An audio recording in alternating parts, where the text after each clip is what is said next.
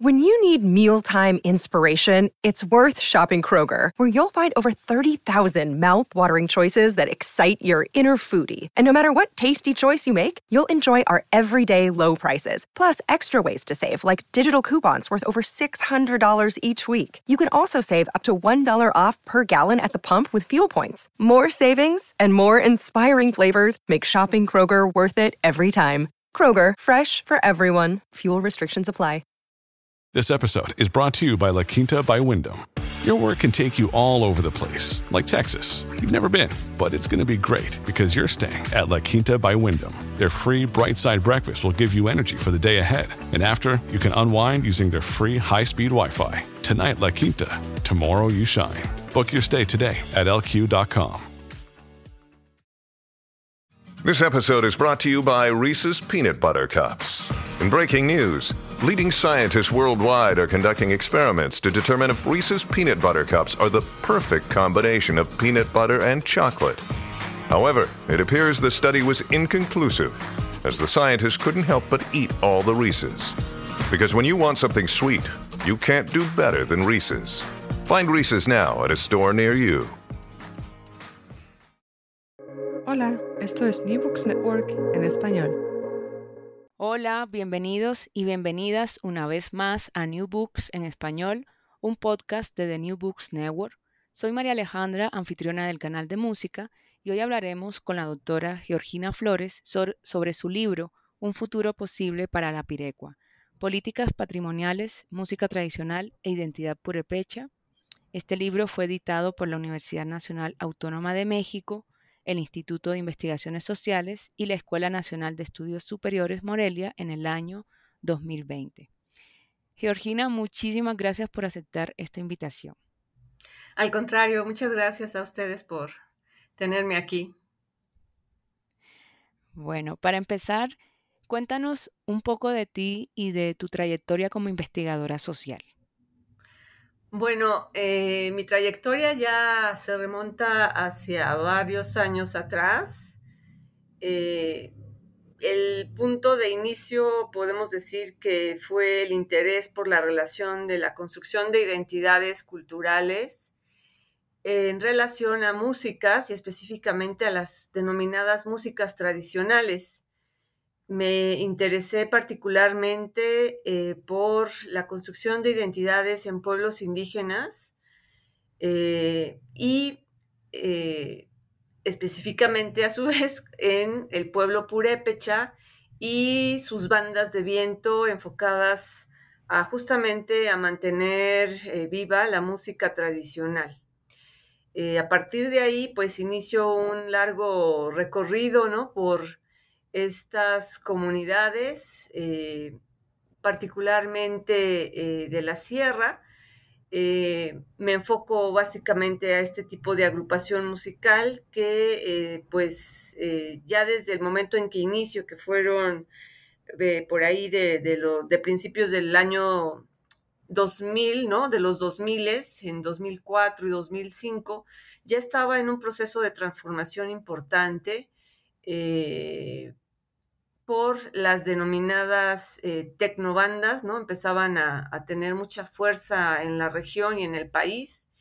Y eh, pues me interesaba mucho justamente el proceso en el que estas bandas resistían, pero al mismo tiempo dotaban de identidad a comunidades donde, por ejemplo, se había dejado de hablar el purépecha como la comunidad de Tingambato.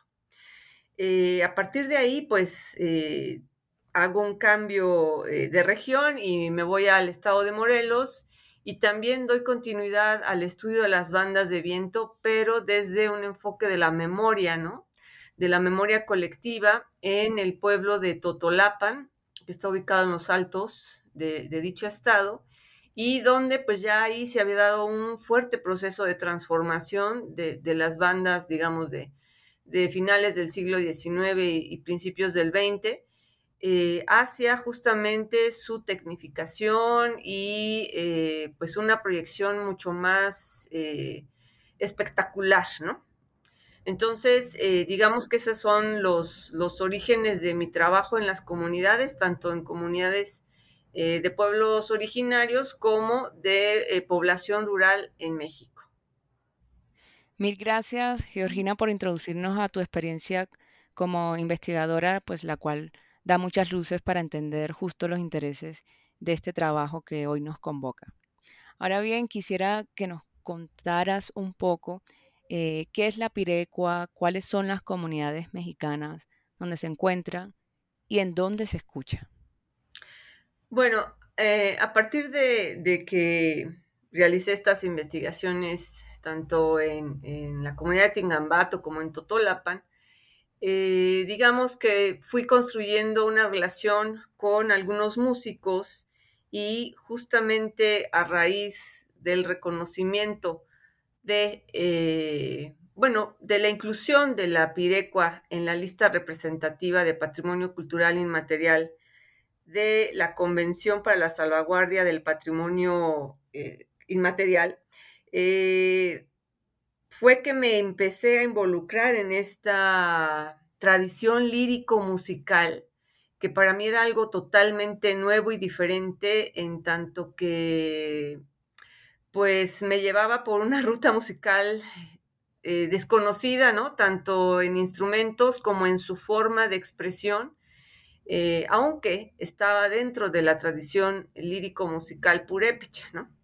Aunque formaba parte de esa tradición musical, eh, dentro de ese universo, ¿no? De música eh, purépecha, pues tiene una particularidad y justamente, pues, empezar por entender y comprender la palabra, fue toda una aventura, porque la palabra pirecua eh, puede evocar distintos significados, si bien se puede traducir literalmente al español como canción, eh, realmente en el ámbito social adquiere distintos significados, justamente eh, mediados, ¿no? Por esta perspectiva de la tradición o bien de...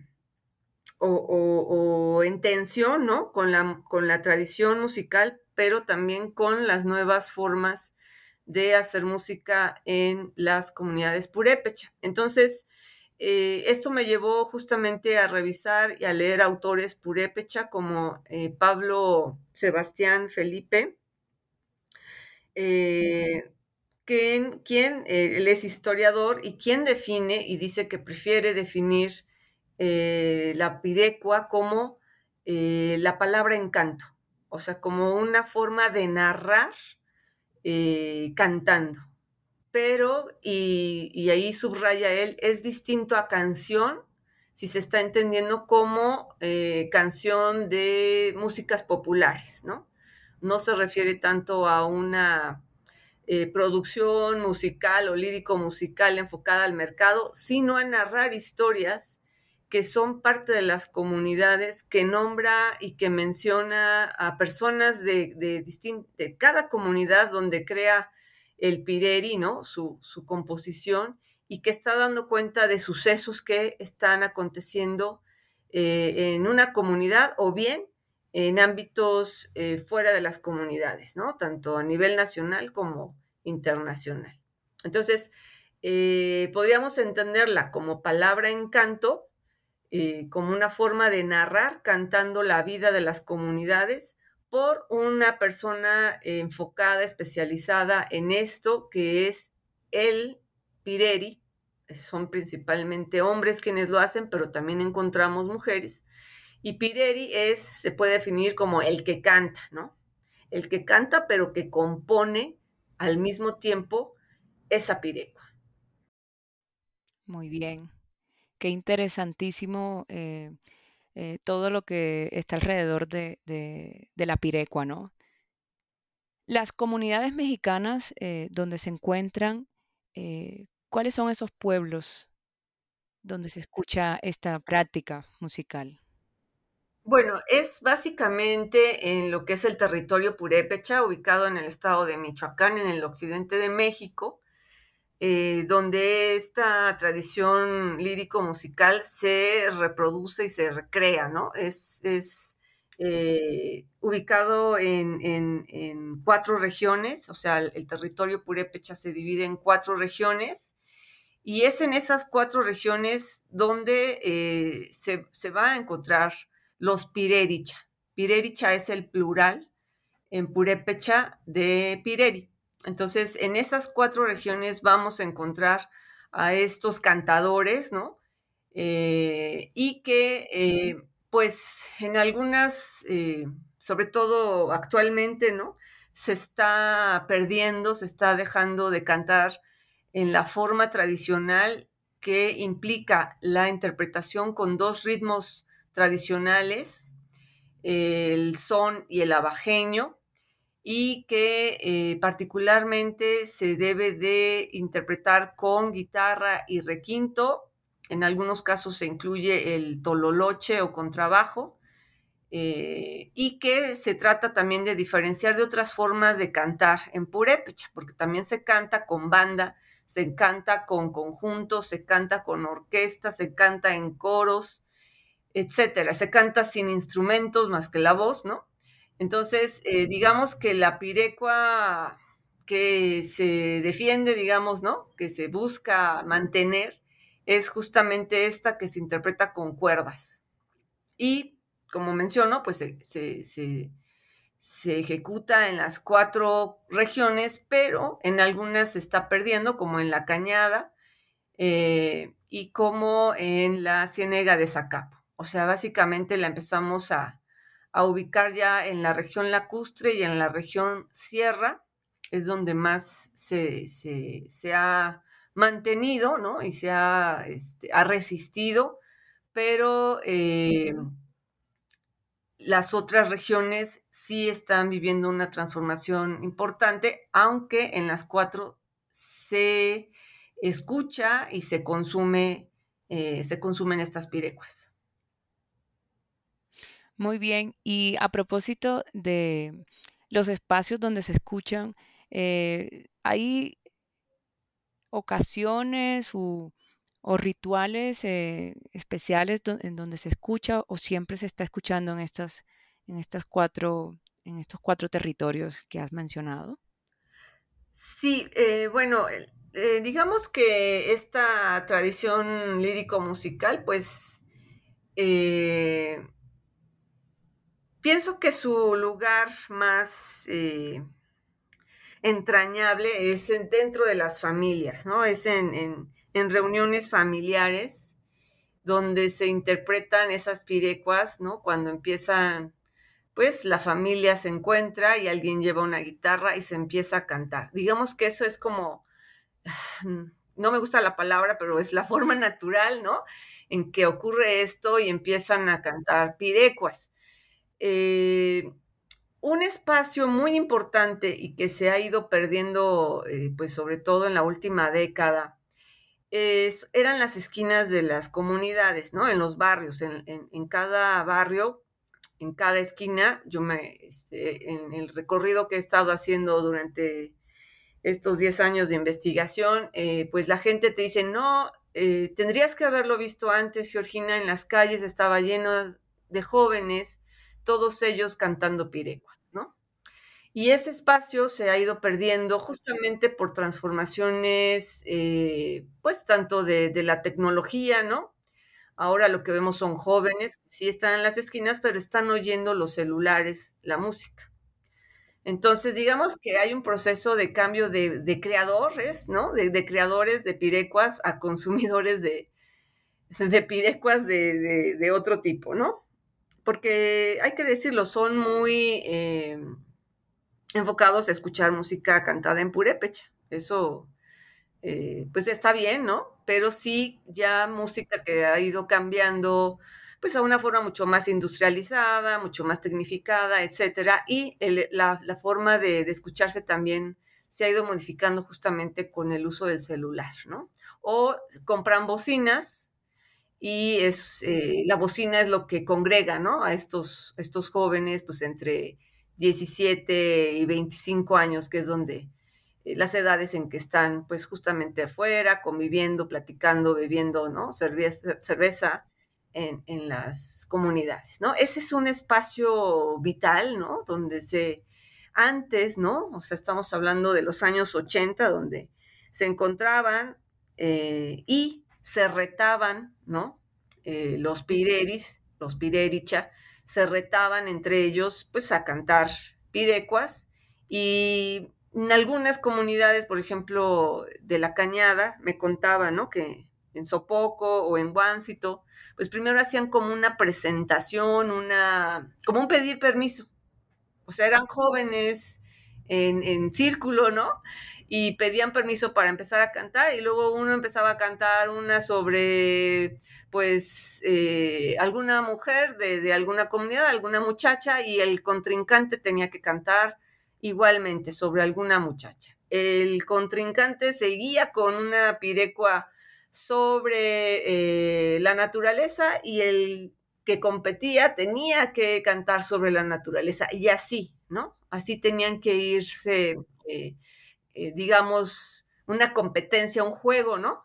O sea, yo lo entiendo como un juego donde había reglas, ¿no? Es, esas reglas donde tienes que cantar la que te está, lo que se te está proponiendo y no puedes cambiarlo. Y pues ganaba quien no era vencido, ¿no? O sea, quien no podía responder una pirecua inmediatamente, entonces perdía, ¿no? En el juego. Y eso era, eh, pues, una forma muy rica, ¿no? De componer y de hacer, ¿no? Mantener viva esa tradición en las comunidades. Eh, otros espacios donde también se, eh, se, cantaba y se sigue, se sigue cantando son las bodas, son muy importantes en, las bodas. Pues en algunos casos me tocó entrevistar a, algún pireri que decía, pues me contrataron para una boda y yo lo que hago es, en ese momento, debo crear una pirecua. Entonces observo a la novia, observo al novio y en ese momento creo una pirecua para esa pareja que va a iniciar su vida este, matrimonial, ¿no? Entonces, eh, son momentos muy importantes de creación, de creación musical y de, eh, recreación, ¿no? También están, mm, actualmente, pues digamos que las pirecuas eh, se están cantando con conjuntos, ¿no? Que están conformados por instrumentos electrónicos, teclados, guitarras, ¿no? Etcétera. Y los escenarios eh, que se ubican en cada uno de los lugares especiales de, las bodas, ¿no? Digamos que las bodas eh, no pueden ser vistas como, como las entendemos en un ámbito urbano en México, ¿no? Sino son muy particulares. Una boda puede durar tres o cuatro días y eh, con, convoca, ¿no? Pues a, a, medio pueblo, a media comunidad, media comunidad está en la boda. Entonces hay por lo menos me ha tocado eh, un ejemplo, ¿no? En la comunidad de Comachuen, eh, donde hay tres escenarios, ¿sí? Uno en la casa del novio, uno en la casa de la novia y uno en la casa del padrino. Y todos esos escenarios están circulando músicos. Y eso es muy importante porque, pues, es, vemos, ¿no?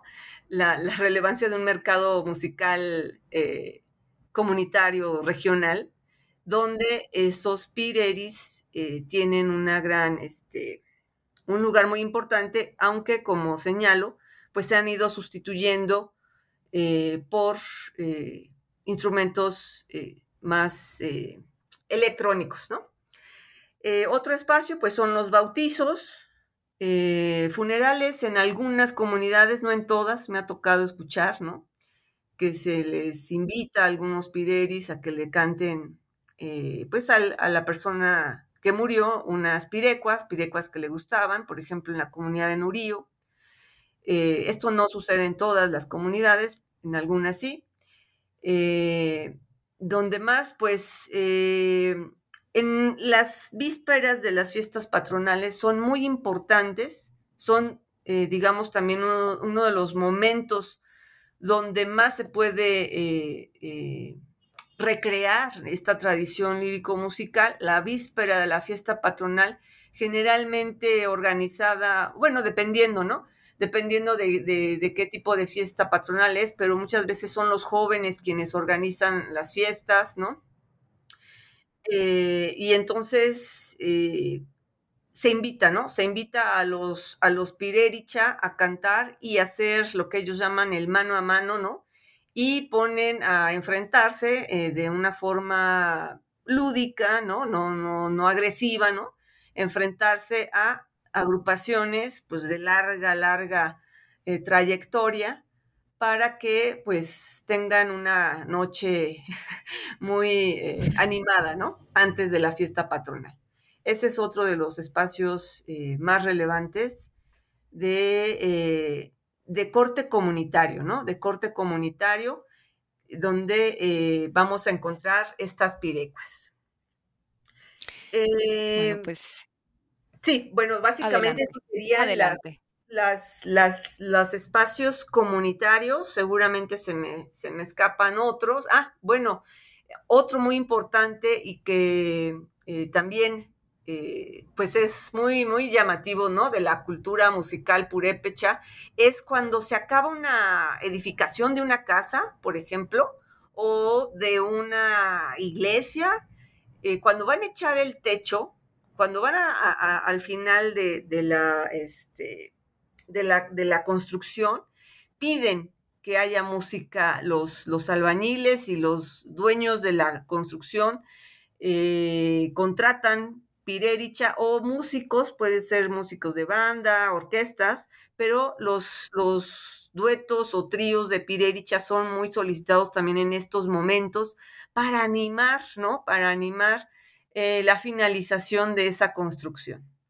Que este, ahí no he podido yo indagar más, pero sin duda hay una dimensión cultural muy importante entre los purépecha, ¿no? ¿Por qué en ese momento? ¿Por qué música en vivo y no grabada, ¿no?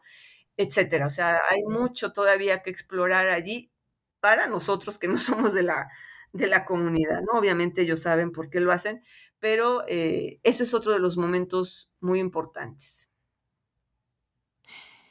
Impresionante. ¿Será para bendecir las construcciones? Digo yo. es que sí, no, me atrevo a decirlo porque no tiene ese carácter religioso, ¿no? Pero oh, eh, eh, se, se, prefiere, ¿no? Se prefiere la música viva y no grabada para ese momento de finalización de una construcción. Puede ser también este te digo, ¿no? Alguna finalización de un templo o de una, este, ¿cómo se llaman estos espacios para los toros? De, los... Mm, ay, se me fue. pero bueno, puedes encontrar eh, música tanto de banda o de orquestas, pero también eh, piredis, ¿no? En, este, en este proceso. ¿Jiripeo? Algo así como. El, jaripeo, pero el, espacio, ¿no? O sea, los rodeos. Los rodeos. Los rodeos. Oh, muy bien. Bueno, en Colombia se le llaman eh, estas fiestas de toros corralejas. Mm, no, esto no es tanto en la fiesta, sino cuando terminan de construirlo. O sea, es el proceso arquitectónico de construcción. Ya, entiendo. Sí. Es interesante eh, y me hace pensar a la vez en cómo cada comunidad trata de plasmar las significaciones, visiones, sentidos en las propias pirecuas, ¿no? Pasemos ahora a cómo llegaste a este tema que relaciona la pirecua con las políticas patrimoniales, la música tradicional eh, y, la propia identidad purepecha. Bueno, de alguna forma eh, lo comenté hace un momento, ¿no? Eh, la inclusión de este canto en la lista representativa de Patrimonio Cultural Inmaterial ¿no? de la UNESCO, eh, pues eh, fue un momento determinante, ¿no? Eh, para, bueno, para los propios músicos y Pirericha, porque estos procesos, ¿no? De patrimonialización implican o deben eh, llevar todo un proceso de consulta, de participación de las comunidades, como lo establece la Convención 2003, y en el caso de los Pirericha, pero que no es exclusivo, ¿no? Pero fue donde se evidenció que no estaban dándose, pues fue justamente con la Pirecua, ¿no? Eh, lo que pasa es que en, en noviembre de 2010, que se incluye en la lista representativa, eh, pues únicamente se consulta a cuatro grupos eh, por decirlo de alguna manera, folcloristas, ¿no? De la tradición musical eh, purépecha, eh, agrupaciones que ya pues viven más bien en las ciudades, están sumamente conectados con la institución gubernamental de cultura, ¿no? Con el gobierno de Michoacán.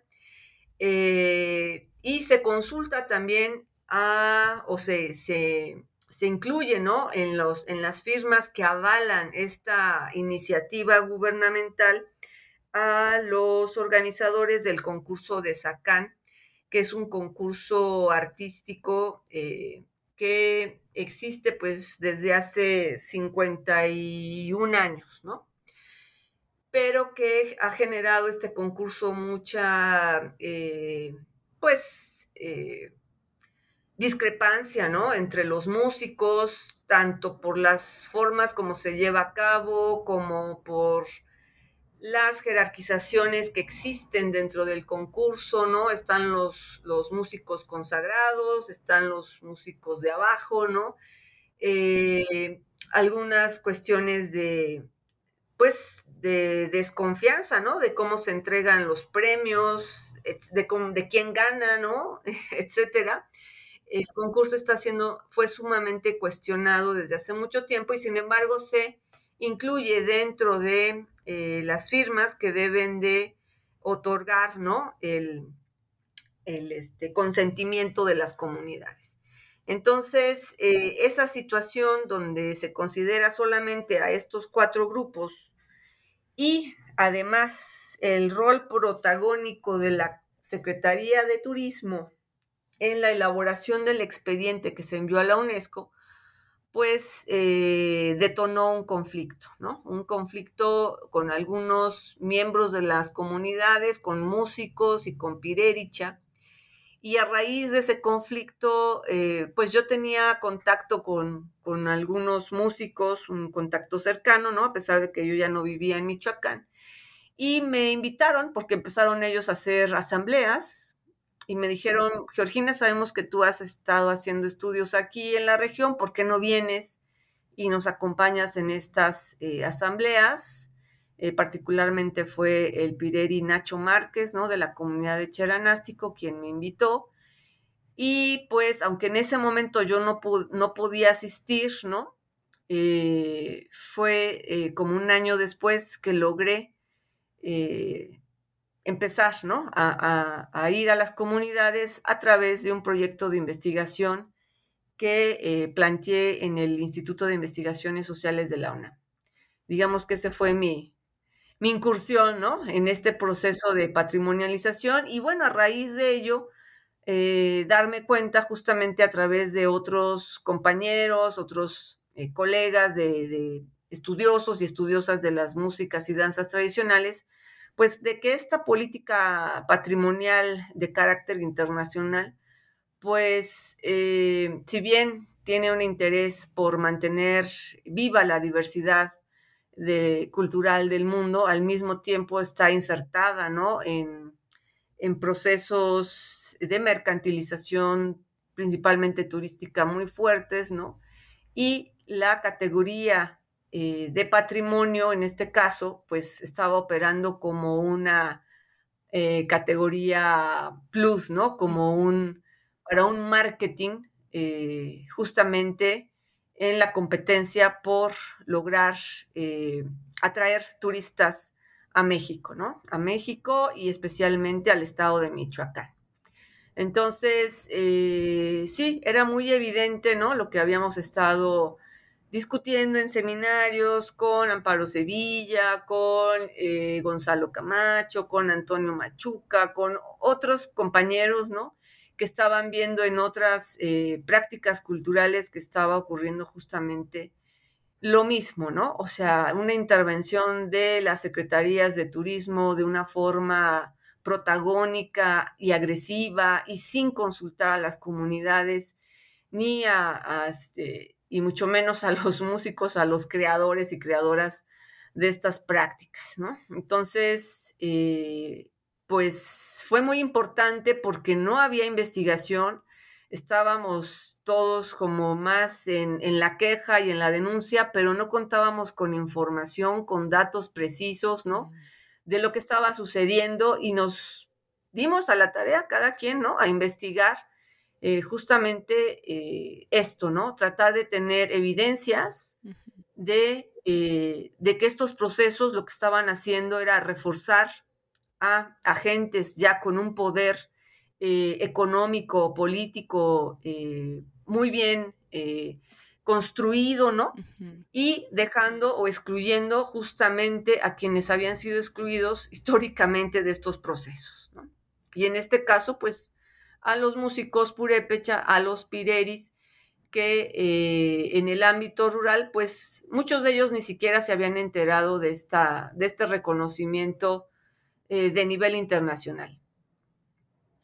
Claro, y que tiene que ver también de cómo estas instituciones internacionales como la UNESCO ve o trata a, las músicas tradicionales desde lo que denominan como patrimonio inmaterial, ¿no?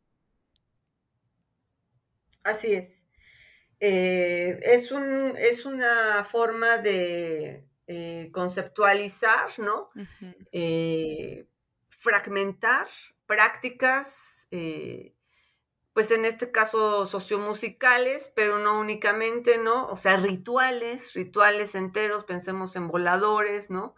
Eh, pensemos también en, festividades, ¿no? Como este, la de para chicos, etcétera, ¿no? Donde eh, justamente a través de la categoría de patrimonio inmaterial, pues van a ser eh, hasta cierto punto ¿cómo decirlo?, eh, burocratizadas, ¿no? Van a entrar en un proceso de, de una lógica institucional que en la vida real no existe, ¿no? O es muy complejo poderla llevar por ahí. Simplemente pensemos en, en, cómo se va a delimitar a las comunidades que realizan una práctica. Si pensamos en el mariachi, el mariachi es una práctica este, musical pues ampliamente expandida, ¿no? Eh, fuera de las fronteras del país, fuera de las fronteras de México, y que, eh, por ejemplo, en los Estados Unidos, donde se, también se practica, pues tiene una forma, tiene un sentido, tiene un, eh, un significado específico diferente a lo que puede suceder en Jalisco, en Michoacán, en Colima, ¿no? Donde encontramos comunidades de mariachis con otros sentidos, ¿no? rurales, eh, enfocados a las cuestiones de bodas, igualmente como los pireris, ¿no? enfocados a la vida comunitaria, más que a un eh, mercado musical pues ya este, globalizado como puede suceder en Estados Unidos, ¿no? Así es. Muy interesante este tema y el cómo los has analizado eh, nos da así un background para saber todo lo que implica. Eh, estas políticas culturales internacionales y que también se aplican a nivel nacional. Ahora pasemos ahora a profundizar esto sobre las acciones de las instituciones mexicanas respecto a la pirecua y a su patrimonialización. ¿Qué has encontrado? Pues mire, específicamente en, en el estado de Michoacán, pues este conflicto, ¿no? Eh, lo que hizo fue paralizar, ¿no? Paralizar mucho eh, la respuesta institucional. Eh, no se quería tocar el tema, no se quería abrir, ¿no? No se quería, y hasta la fecha, ¿no? Sigue siendo difícil que se integre a los, a los creadores, ¿no? De este canto. o sea, como que dijeron, no vamos a hacer ruido, ¿no? en cuanto a esta, al reconocimiento lo que, eh, digamos, desde el ámbito de la, de la cultura, de la Secretaría de Cultura, ¿no? Como que no querían eh, tocar el, tema.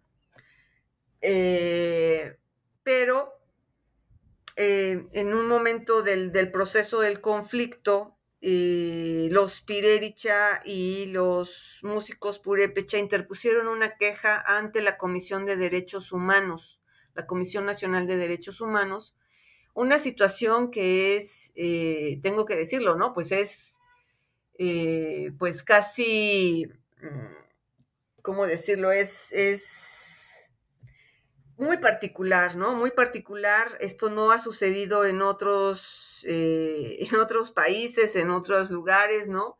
Eh, esta denuncia ante la Comisión de Derechos Humanos ocurre en México y es hasta cierto punto ejemplar para otros, para otras prácticas a nivel internacional, ¿no? Entonces, esto de, cuestionar al Estado de, sus políticas que pues, que pensaba que estaban muy bien eh, aplicadas, ¿no?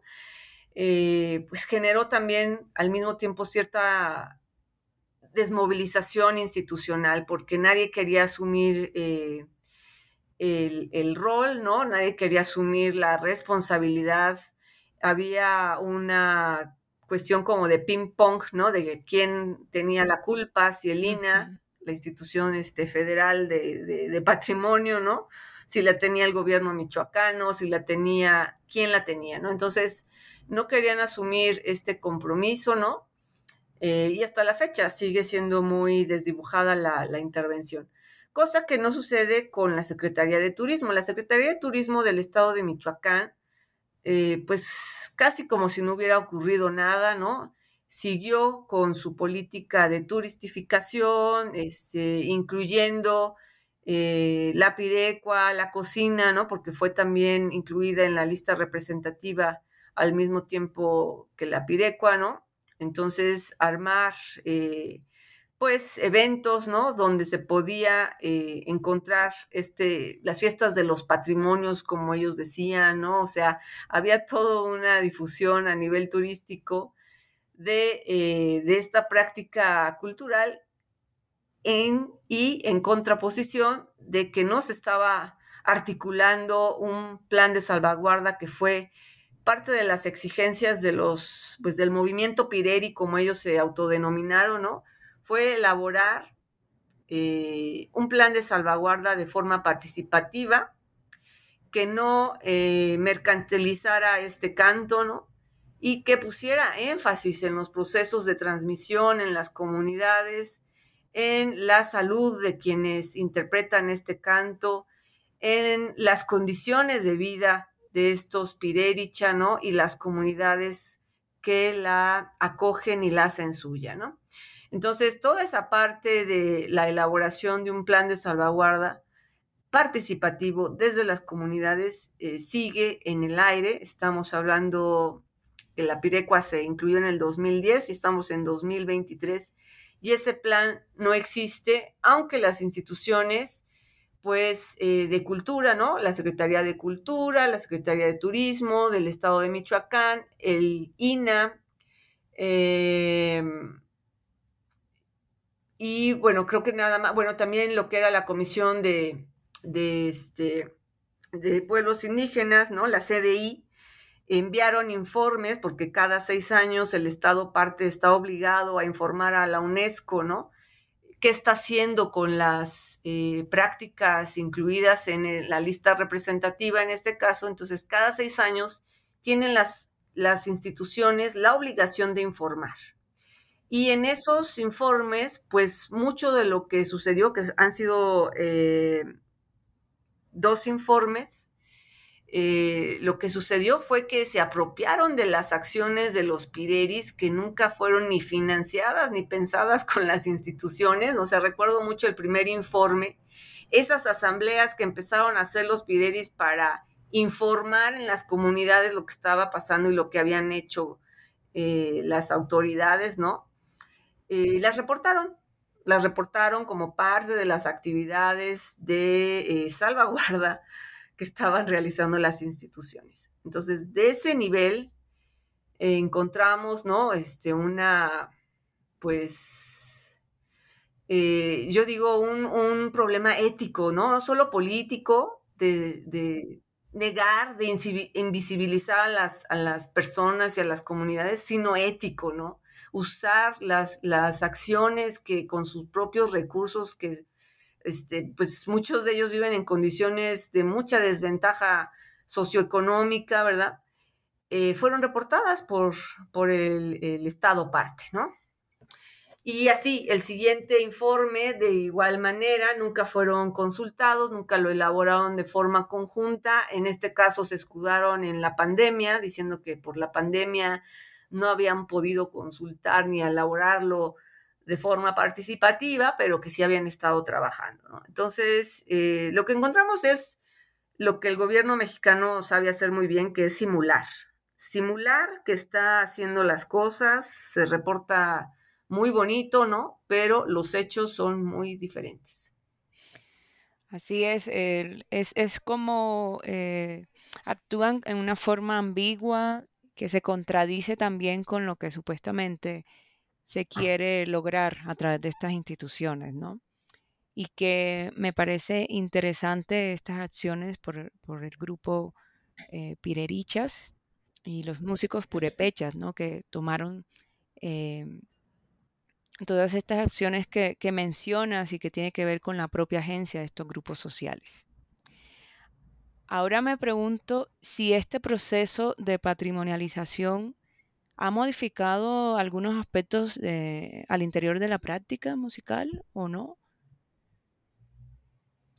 Bueno, eh, principalmente se han dado eh, procesos de turistificación, una intensificación en, la turistificación, pero es de conjunto, no solamente eh, son las es la pirecua, ¿no? Eh, realmente esto del turismo, pues como se vende como paquetes, entonces eh, digamos que la, última novedad que ha creado la Secretaría de Turismo del Estado de Michoacán es un evento que se denomina Quinchecua.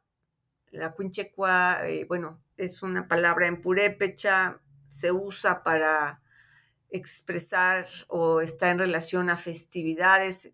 Se podría decir que es fiesta, ¿no? Pero bueno, no me atrevo a, traducirlo porque sé que es más complejo. Y usaron esa palabra, ¿no? Para eh, pues crear un producto totalmente de mercado turístico que eh, los días de, Semana Santa, ¿no? Pues se se realiza este evento en la región lacustre dentro de una zona arqueológica y ahí se invita, se invita a los a danzantes, a músicos y a Pirericha y se les da en ciertos momentos hasta un reconocimiento, ¿no? Entonces es una forma de eh, pues de afirmación, ¿no? Del proyecto turístico muy fuerte, muy fuerte en la región eh, sobre todo eh, ahí mismo en el lago, ¿no? Que es una zona más turistificada. Y digamos que ahí es donde se da más este fenómeno de cambio, ¿no? De cambio, eh, digamos, de, de, los escenarios que yo describí al inicio, ¿no? Comunitarios, encontrar, ¿no? Que el turismo llega a las comunidades, principalmente Janitzio, pero ya no únicamente, en, estos eventos eh, turísticos o en, la celebración de, las ánimas, ¿no? Lo que se conoce como el Día de Muertos, eh, pues llegan masas de turistas y eh, llegan a las comunidades y se les oferta, ¿no? La, propia, las propias danzas, muchas de ellas creadas, ¿no? Creadas para estos momentos de turismo, ¿no? O sea, ahí hay como cierto digamos, control, ¿no? Por parte de las comunidades en ciertos casos, ¿no? De lo que se quiere exhibir, ¿no? De lo que se quiere exhibir al turismo y se cantan pirecuas. Se cantan pirecuas, eh, eso en el ámbito comunitario. Y eh, también, pues, se, salen, ¿no? Salen de estos ámbitos comunitarios para participar en festivales más grandes, eh, orientados justamente al consumo cultural, ¿no? Que pueden ser en Ciudad de México, que pueden ser en otros lugares, ¿no?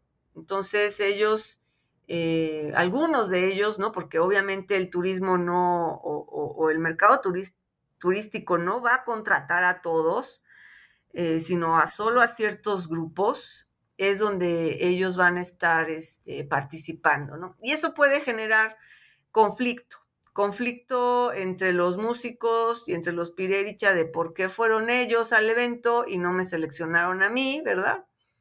Eh, etcétera, ¿no? Ahora bien, creo que, que la encuesta que hiciste junto con la comunidad eh, y otros colegas que mencionas en el libro eh, brindó luces para que supieran o conocieran las necesidades de los pirerichas y, de los propios músicos. Eh, tengo entendido que esto se expuesto en el capítulo 3 y 4 y que se tuvo en cuenta eh, una revisión de distintos modelos patrimoniales que dominan o, o, coexisten en las políticas culturales hoy en día con base en una reconstrucción histórica, con base a las acciones y los modelos patrimoniales que han existido en torno a estas músicas tradicionales en México. ¿no? En este sentido, ¿cuál crees que fue el resultado más significativo de la encuesta que realizaron y que está relacionado con las necesidades de este grupo? Eh, creo que es importante decir antes, eh, el proceso fue muy importante, porque mientras en la Secretaría de Cultura y en las instituciones en Morelia se discutía, ¿no? ¿Quiénes eran los pireris y cómo vamos a atender esto? Eh, justamente una de las demandas de, inicio, ¿no? En el conflicto fue que se atendiera a los verdaderos pireris, así lo dijeron, ¿no? Y entonces yo pensé, pues, ¿quiénes son esos verdaderos pireris? Es muy importante que vayamos a las comunidades y hablemos con ellos, ¿no? Como agentes externos a las comunidades. Evidentemente, eh, cada comunidad sabe quién es el pireri o los pirericha, ¿no? De su comunidad, eh, pero no saben eh, los que hay en otras comunidades o los que hay en otras regiones, ¿no? O sea, está un poco más distante, sobre todo aquellos pireris que no forman parte de un circuito de mercado musical regional, porque muchos de ellos no cantan en escenarios, esto hay que decirlo, ¿no? O sea, es eh, el pireri que está más bien en su comunidad y y no necesariamente sube a un escenario a cantar, ¿no? Entonces, esto hacía eh, un proceso muy complejo, ¿no? De identificación. Eh, con todos los riesgos nos, nos atrevimos a, a, ponerle nombres y apellidos a estas personas que estaban siendo sistemáticamente invisibilizadas y lo siguen siendo, me atrevo a decirlo, tanto política como este, socialmente, ¿no? Porque no, no, no tienen una voz, ¿no? Dentro del proceso. Entonces, eh, primero que nada, lo que hicimos fue, eh, pues, tratar de delimitar y definir, ¿no? Eh, las comunidades y quién, quién era el Pireri, ¿no? ¿Quién es un Pireri? Y entonces hicimos estos grupos focales, acercándonos en cuatro comunidades y fue muy rico, fue muy rico ese proceso eh, del cual este, elaboramos eh, cinco videos que se pueden consultar a través de las páginas que vienen en el libro, ¿no? En las páginas de internet y oír de viva voz y ver a, estas, eh, a estos Pirericha hablar y explicar quiénes son los Pireris y quiénes no son, ¿verdad? eh, qué, cuál es la pirecua que se quiere defender, más que defender, que, quieren que permanezca, ¿no? Que quieren que tenga una continuidad con los ritmos tradicionales, con los instrumentos, etcétera. Todo eso era fundamental para luego a partir de ahí nosotros elaborar un cuestionario, una encuesta eh, y acercarnos, ¿no? Justamente acercarnos, ir comunidad por comunidad eh, se considera que mm, el pueblo purépecha son 165 aproximadamente comunidades. Nosotros no tomamos, eh, bueno, al ser, ¿no? O sea, es un número infinito, si lo ves desde el punto de vista del trabajo de campo, era infinito ese número, ¿no? Entonces, eh, pues digo, con, con los recursos de un proyecto universitario no íbamos para nada a lograr acercarnos a esas 165. Así de que en función de lo que nos fueron diciendo en esas entrevistas grupales, ¿no? Eh, concluimos que eh, si la pirecua se debe de cantar y componer en purépecha, teníamos que ir prioritariamente a las comunidades donde aún se habla el purépecha. La mayoría ha dejado de hablar, ¿no? O sea, son comunidades donde ya no se habla, se han ido amestizando y por lo tanto ya no se componen pirecuas. Entonces, eh, pues era muy claro que donde estaban los pireris es donde se habla el purépecha y teníamos que ir allí. Y a partir de este, pues de lo que íbamos eh, identificando, ¿no? En, cuanto a, a, las bases de datos que, tienen las instituciones enfocadas a pueblos originarios, pues eh, encontramos, bueno, eh, encuestamos Pireris en 40 comunidades, eh, donde se mantiene el purépecha y a partir de ahí es donde tenemos los resultados. También, como expliqué, nos enfocamos a Pireris que tenían la dotación instrumental de guitarras, requintos y tololoche, excluimos de aquí las bandas, las orquestas, los conjuntos, ¿no? Eh, y eso pues también nos permitió tener una aproximación más focalizada, ¿no? Más focalizada. Nunca cerramos, ¿no? La, la, frontera totalmente, o sea, ahí lo, lo, describo en el libro, son cifras sensibles, no son cifras eh, contundentes así, este, datos duros, ¿no? Como se quiere ver, sino una aproximación a una realidad que parecía muy borrosa, eh, muy difícil de, manejar, ¿no? de entender desde la institución este, de cultura. Y a partir de ahí eh, hicimos esas encuestas. Contundente, o sea, los resultados contundentes me parece, eh, por ejemplo, la, la, composición demográfica, ¿no? De quienes eh, participan de esta tradición musical, bueno, si bien son pireris, si bien cantan y componen en purépecha o son intérpretes, porque también son, eh, fuimos, este, fueron contabilizados, ¿no? Entraron dentro de ese registro quienes no componen, pero sí cantan y tienen un amplio repertorio de pirecuas, o sea, los intérpretes. Eh, pues digamos que la composición demográfica, las características demográficas fueron muy importantes ver que en su mayoría o el porcentaje más fuerte es que son campesinos o que viven en, este, o que se dedican al campo, ¿no? Algunos de ellos jornaleros, eh, que el otro sector eran artesanos y eh, el tercer sector, ya con menos, menos, un porcentaje mucho menor, eran los maestros de educación básica en mucho menor medida encontramos profesionistas. Aquí es importante subrayar que nosotros partíamos también del hecho de si ellos se definían como pireris, ¿no? O sea, nosotros no imponíamos la categoría, sino preguntábamos, ¿usted se considera pireri, verdad? Eh, y ellos definían, ¿no? Sí o no, o no, yo no, y entonces te mandaban, ¿no? A la casa de otros señores, y miren, vayan con él porque él sí compone, etcétera.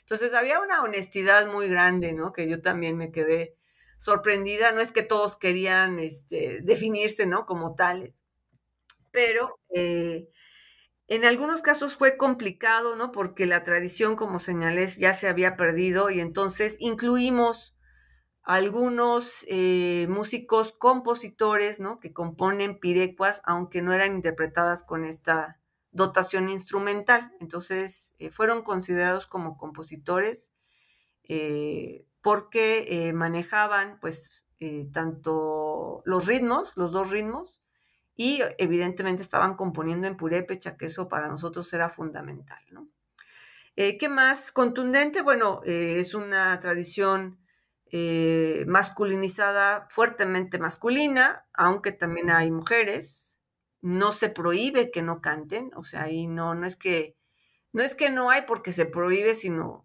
eh, se dan otros procesos sociales con las mujeres, ¿no? Pero hay, hay mujeres pirericha, ¿no? Que componen o bien que son intérpretes, pero eh, en todo caso reconocidas en, la, en las cuatro regiones, ¿no? Eh, ¿Qué otra información importante? Pues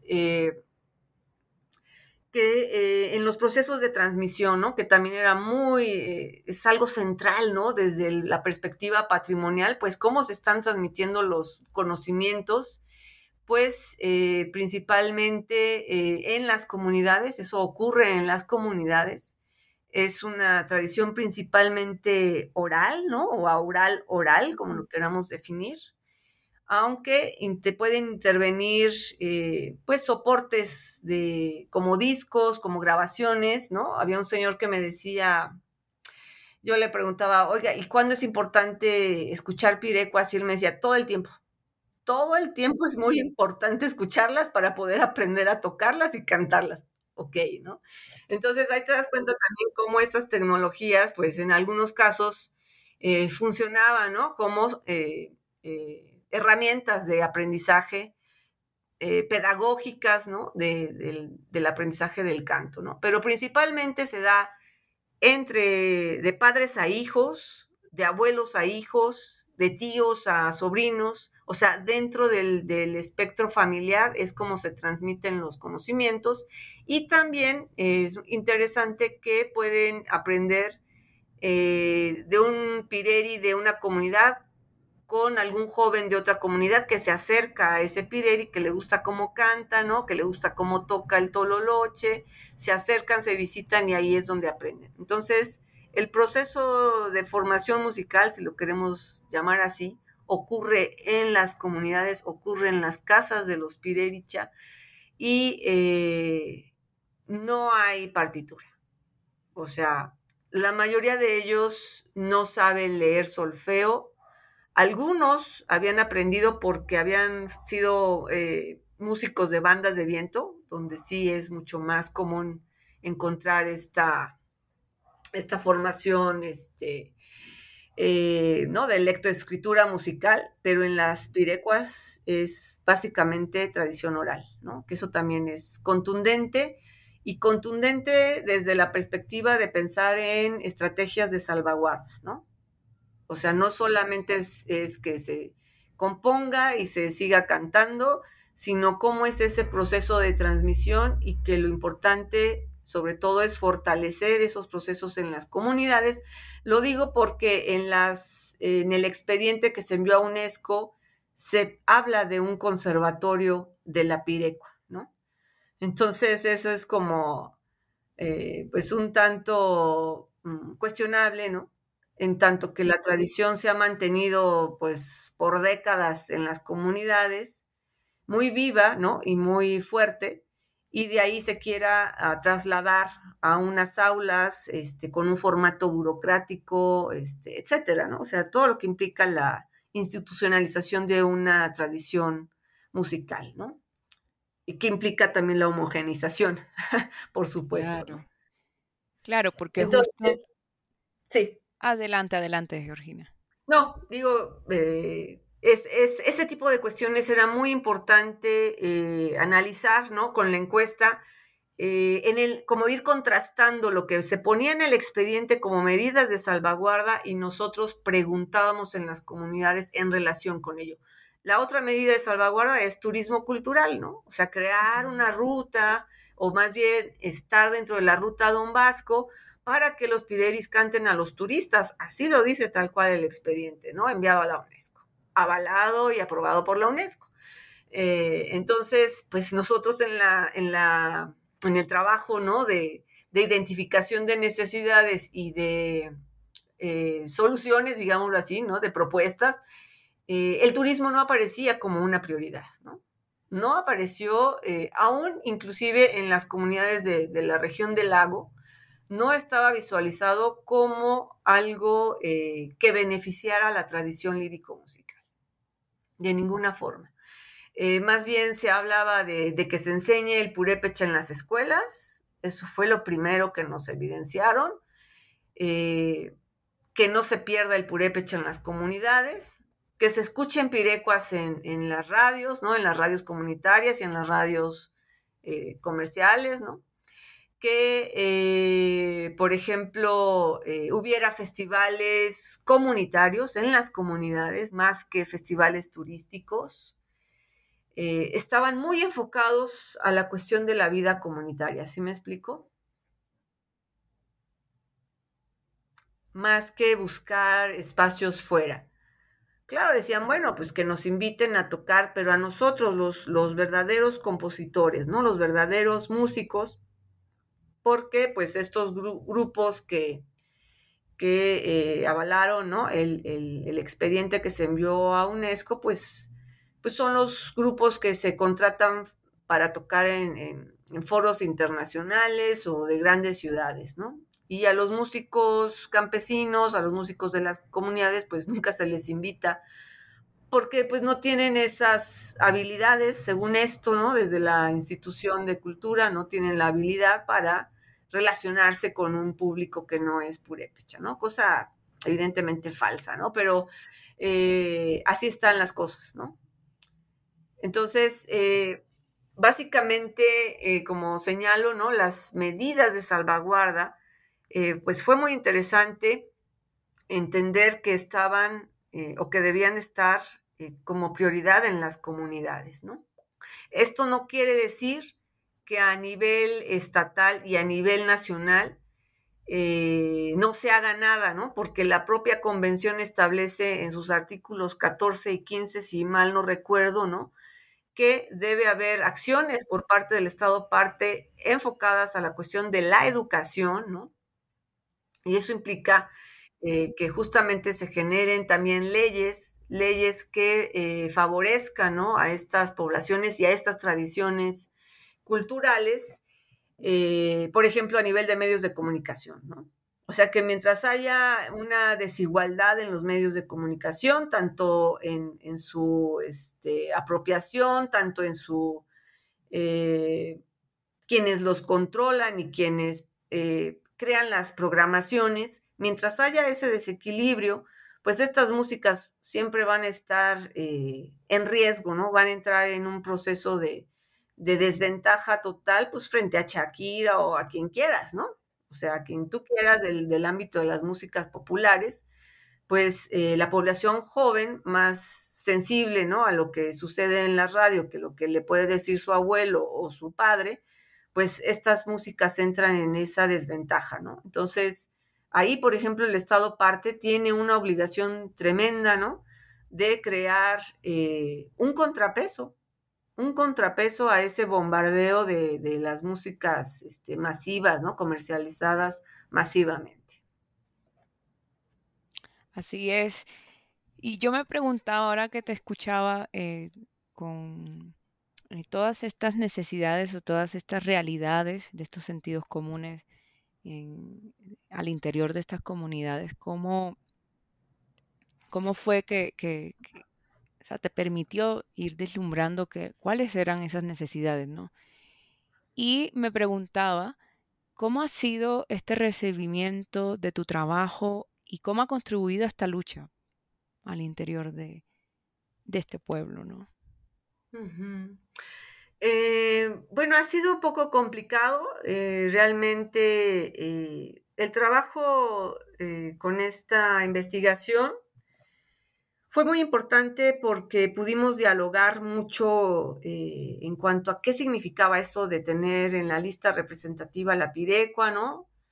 intentamos explicarlo, transmitir, ¿no? Esta información a cada persona que, con quien estuvimos haciendo eh, la encuesta. Entonces eso de alguna forma fue una aproximación y un, eh, ¿cómo decirlo? Eh, ponerlos, ¿no? En, en, en, dentro, ¿no? Dentro de esta discusión, porque estaban totalmente excluidos. Muchos de ellos de alguna forma lo, continúan porque no, no, les interesa o no es algo que sienten que les afecta directamente a su trabajo, ellos finalmente siguen tocando donde deben de tocar, etcétera, ¿no? Pero sí, eh, me parece que en ciertos sectores, en ciertos, este, o con ciertas personas, ¿no? Eh, pues como que una chispa, ¿no? Dijeron, ah, caray, ¿no? Pues si está en la lista representativa de la UNESCO, pues debemos de, tener un cambio, ¿no? Debe haber algo bueno, debemos tener un reconocimiento este, tanto social como material ¿no? a, nuestro canto y eh, digamos que por ahí se construyó esa, esa visión, ¿no? Eh, que pudo generar expectativas, el, el, propio registro, ¿no? El censo, era, era difícil convencerles de que por responder esa encuesta no iba a haber inmediatamente un, un este, pues como un apoyo económico, por decirlo, ¿no? Porque inmediatamente que, que llegábamos con esta encuesta nos decían, ¿y yo qué voy a obtener, ¿no? Muy este, la dinámica ya de, un Estado que ha construido esta política clientelar, ¿no? Entonces, eh, también eh, tuvimos que enfrentar esta parte, ¿no? Entonces, decirles, esto es únicamente una investigación universitaria, ¿no? Eh, no, no hay una compensación a, a partir de ello, pues estamos haciendo un registro, necesitamos eh, difundir, ¿no? En las instituciones quiénes son los pideris, dónde están, este, porque están invisibilizados, etcétera, ¿no? Entonces, sí, tuvimos ahí que este, eh, negociar, ¿no? Negociar la, el significado de la encuesta, de que no iba a haber, eh, en consecuencia, un apoyo económico inmediatamente, ¿no? Sino que era parte pues justamente de un proceso y que también lo que nos interesaba es que conocieran, ¿no? Conocieran, eh, supieran que, la Pireco estaba eh, reconocida, ¿no? Por UNESCO. Eh, creo que en general, en, sobre todo en los, cuando hicimos las entrevistas grupales, fue muy bien visto.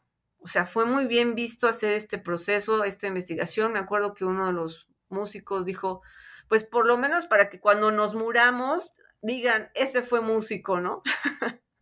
Entonces, como que era este, eh, ponerle nombre y apellido a esa persona, eh, afirmándose, ¿no? Afirmándose a partir de, un agente externo como yo, como este, investigadora de la UNAM, ¿no? Obviamente que en la comunidad sabían o saben que son músicos, ¿no? O pideris, pero el hecho de ser alguien, un agente externo, a su vez, ¿no? Eh, fortalecía esa idea de que iba a ser eh, reconocida la persona, ¿no? Eh, en otro ámbito también, hay que decirlo, ¿no? ¿no? No es que no haya sido bien vista, pero siempre está el cuestionamiento de, de la voz autorizada, ¿no? ¿Quién debe hablar de estos procesos? Si tú no eres purépecha, porque tú estás hablando sobre esta cuestión, ¿no? O sea, si no hablas el purépecha, ¿cómo es que te atreves, ¿no? A este, hacer afirmaciones, ¿no? De, nuestra tradición musical. También esas, esas este, opiniones existen y existieron y eh, pues bueno, están allí y son bien válidas, ¿no? Son bien válidas porque sí, este, somos agentes externos que este, llegamos a las comunidades, si bien acompañados por miembros de, comunidades y sobre todo músicos, ¿no?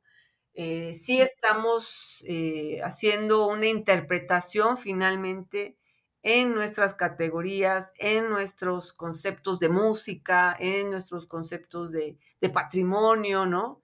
Etcétera. O sea, por ahí eh, creo que creo que la investigación, sobre todo, este, siempre lo digo, lo que busca es también este, animar ¿no? a los jóvenes a que ellos indaguen, ¿no? Indaguen, investiguen en sus propias comunidades sobre esto. Así es, así es. ¿Quisieras agregar algo más que se haya escapado en esta conversación? Bueno, creo que es muy importante que eh, justamente como este proceso se vio eh, frenado, ¿no? El, proceso de investigación se vio frenado, fuertemente frenado por la pandemia. Eh, cuando estábamos, digo, el, el libro salió en 2020 y pues nuestra intención justamente era finalizar la investigación y entregarla a las instituciones y entregarla en las comunidades, ¿no? Para que supieran lo que pensaban este, los pideris de la región lacustre, este, lo que piensan los de la región de la cañada, etcétera, ¿no? Que se conocieran entre ellos a partir de esta investigación y el proceso se vio totalmente frenado. O sea, aquí los números inclusive ya cambiaron, eh, pues, no sé si radicalmente, pero sí de una forma importante, porque varios músicos eh, pues perdieron la vida por COVID, ¿no? Pireris, Pireris de larga, de larga trayectoria, ¿no? Este, se nos fueron, se nos adelantaron y entonces sí fue como un golpe, ¿no? A, este trabajo y decir, uff, todos los tres años que estuvimos en el diseño de la investigación, en el proceso de los dos años de, de estar registrando en las comunidades, viene la pandemia, viene el COVID y, se nos viene abajo también de alguna forma este, los resultados, ¿no? Los resultados más este, demográficos sobre todo, ¿no? Entonces sí fue un golpe, eh, pero al mismo tiempo, eh, pues una vez que ya pudimos, ¿no? Volver y regresar a las comunidades, pues eh, sobre todo a raíz del último informe que se envió a UNESCO, pues hubo otro malestar entre, los, entre la comunidad de Pirericha y ahí me parece que emergieron, ¿no? Jóvenes interesados en darle seguimiento y atender este proceso desde las comunidades. Ay, perdón. Claro que sí. Georgina, muchísimas gracias por tu tiempo. Disfruté mucho esta entrevista que trabajó tan profundo, tan comprometido, que invita a pensar justo a la pirecua, a sus sentidos comunes eh, de las comunidades purépechas y a los discursos patrimoniales que están alrededor de esta práctica musical, sus ambigüedades, contradicciones, etcétera. Pues al contrario, eh, muchísimas gracias por este espacio y pues la verdad es que eh, aunque ha pasado tanto tiempo, mm, se sigue, ¿no? Se sigue eh, el interés, ¿no? Porque las condiciones de, los músicos cambien, porque haya una verdadera salvaguarda en las comunidades y eh, esperamos, ¿no? Que, haya una eh, respuesta institucional a la altura de esta declaratoria que, es, aunque se ve difícil, pues eh, no se puede mover el dedo del renglón y al mismo tiempo seguir el trabajo en las comunidades más allá de, los apoyos o no institucionales. Muchas gracias por escuchar New Books en español, un podcast de The New Books Network. Soy María Alejandra de Ávila López y hoy he sido anfitriona de este episodio. Nos vemos hasta la próxima.